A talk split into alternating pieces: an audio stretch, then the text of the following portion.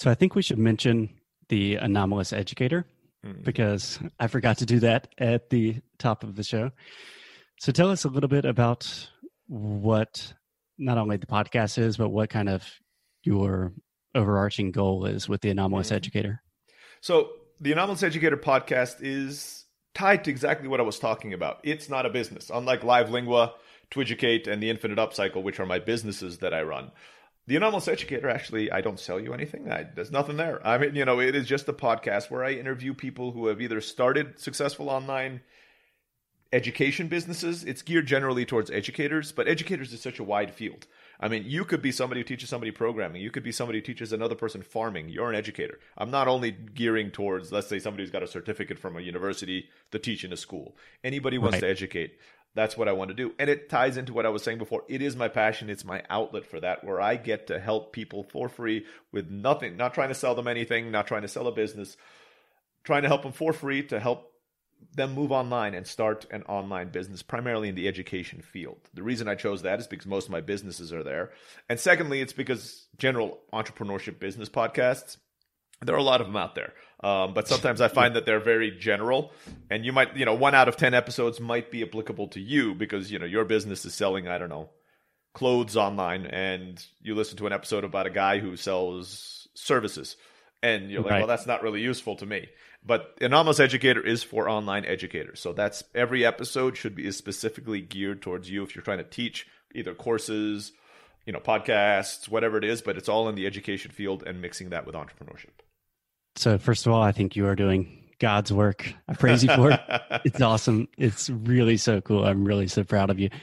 So, I think the f- two most common reactions, I don't know if you get this, but this is what I imagine a lot of people would think. First, you might have teachers listening to the show who think, oh, this is great, but they can't really do it because they're teachers, they're not entrepreneurs. And then I imagine you have a lot of people say, well, I don't have anything to teach. Would you respond to each of those? of course. And actually, that's exactly the gap I'm trying to fill with the podcast. I'm trying, I bring entrepreneurs on and I bring teachers on, and we try to talk about what it took to bridge that gap. So let's start from the teacher end of things. I'm a teacher, I'm not an entrepreneur. That's a fallacy from day one. Because if you're a teacher of any kind, and again, I'm using the word teacher very loosely, which means you're educating other people, you have more skills than most managers, most business people do already in business.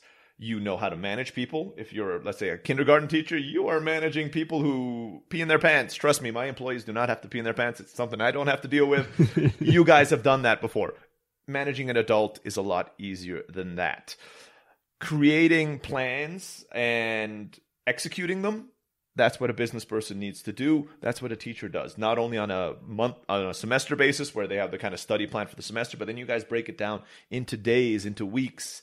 If somebody falls behind you have ways to kind of pick that up. That's all business. You have all the skills necessary to do it.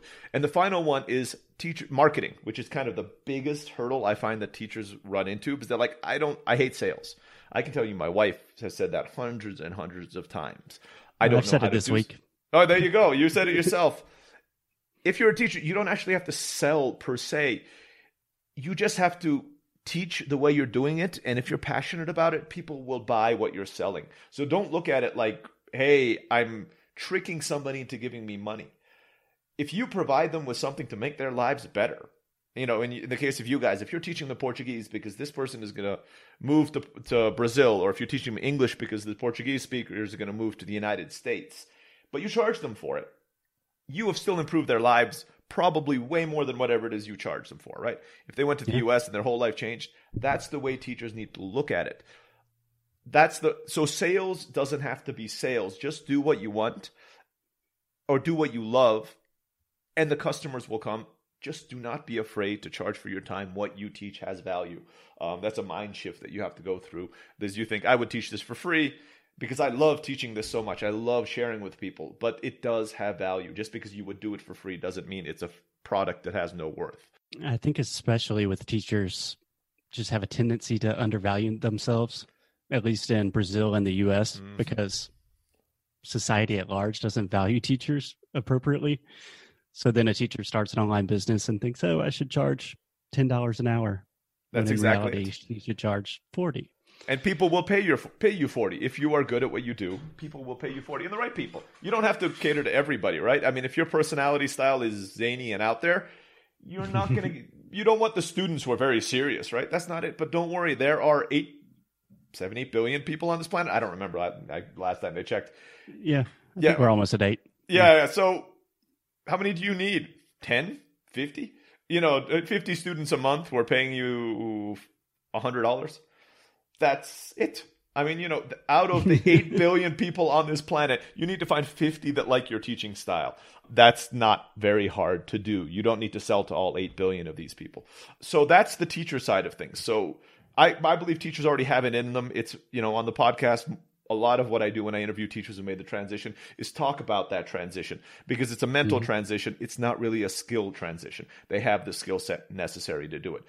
On the other side is coming from the entrepreneur side. And I'll be honest, that's the harder side because a lot of people who come in, let's say you have a business background and or an engineering background, and you say, I have nothing to teach. First, that's incorrect as well because you can teach what you were doing. The challenge comes in is how to teach. Mhm. We think teaching's easy. Trust me, I have been in the education field now, coming from engineering and moving to education. I had thought the same thing. I'm like, how hard could it be? You just go in front of people and you tell them what to, you know, you tell them a few things, they do it. No, no, no. Teaching is the science.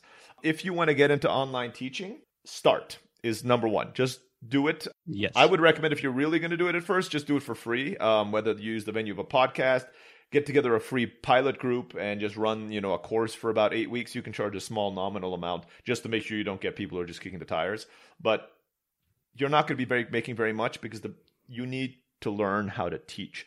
There are books out there as well. So I have interviewed at least in two episodes of The Anomalous Educator. Go and look for those episodes. I don't have the numbers in front of me for the episode numbers about course design. That is a science. There are people who have their masters and PhDs in this thing. It, instructional design. instructional Yeah. design, exactly. It's not just, hey, whatever I feel like teaching today. There's a methodology to it. You start, you know, with by outlining the goals of the course and you actually end it in the same way and then you kind of go into the different steps in between there there's about seven steps in a very loose way there's about seven steps in Mhm. course or instructional design and then you break down with syllabus and all the rest of it i'm not going to say it's hard but it takes practice i mean literally you could read a book on it in a, in a few days and you would understand the basic concepts but until you get into a classroom and you see the effects of your decisions when you're designing the course you're not really going to understand what you did. In your head, it sounds wonderful, but you're going to realize, wait, people aren't getting step two, and then you have to re- you have to tweak and make some changes and all the rest of it. So if you're coming from a non-education background, I think it's actually harder to become an entrepreneur.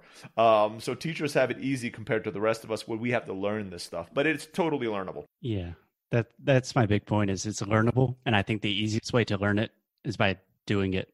So I come 100%. from a teaching background, and this week actually we are releasing the fifth version of our pronunciation course. Mm-hmm. So I've changed a lot of it, like every six months, That's- because students aren't like doing what I thought they would do. Mm-hmm. But each time we learn a lot.